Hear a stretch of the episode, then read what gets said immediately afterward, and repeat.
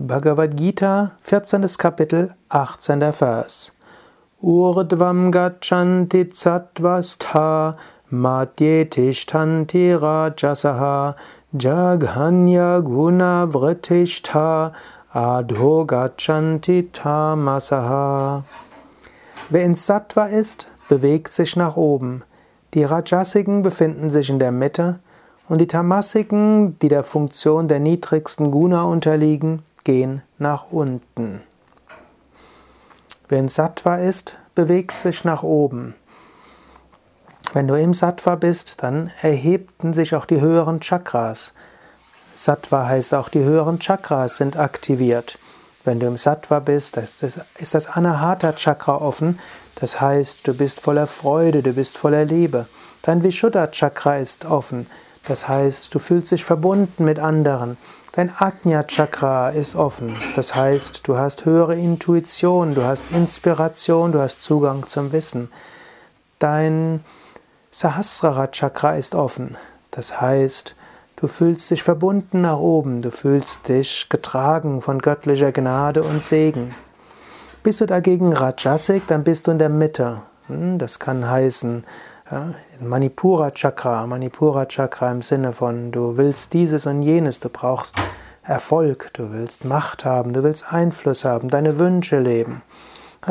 Manipura Chakra hat natürlich auch positivere Einflüsse, aber ich spreche jetzt gerade über diese rajasigen Manifestationen des Manipura Chakras.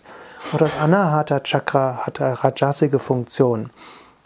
Hm, das heißt, Du bist in deinen Emotionen fest, du hängst und identifizierst dich mit Ärger, mit Ängsten, mit äh, mangelnder Liebe und Einfühlungsvermögen und so weiter. Oder auch Svadhisthana Chakra ist auch irgendwo in der Mitte, zwar gehört zu den unteren Chakras, kann aber auch Rajasik sein. Sexuelle Gier oder auch äh, sexuelle Gier ohne Achtung des Partners. All das könnte Rajasik sein. Sinnliche und Macht und emotionelle Wünsche sind stark dabei. Und diese haben ihre eigene Kreisläufe. Ohne, aber erinnere dich daran, was im vorigen Vers Krishna gesagt hat, Frucht von Rajas ist Schmerz. Tamas, Tamas heißt die niedrigste Guna, geht nach unten. Hm, letztlich sind die grobstofflich-sinnlichen Bedürfnisse werden stark oder einfach Trägheit, das rein materialistisch, das reine nach unten orientierte. Tamas. Ja. Manchmal kommen, gehen die Gunas von selbst ineinander über. Das ist das Natürliche. Aber es kann auch sein, dass du zum Beispiel nachlässig geworden bist in deiner spirituellen Praxis. Dass vielleicht warst du krank, vielleicht war dein Kind krank, Vielleicht war dein Job anstrengender, vielleicht bist du umgezogen, vielleicht gab es einen anderen Grund.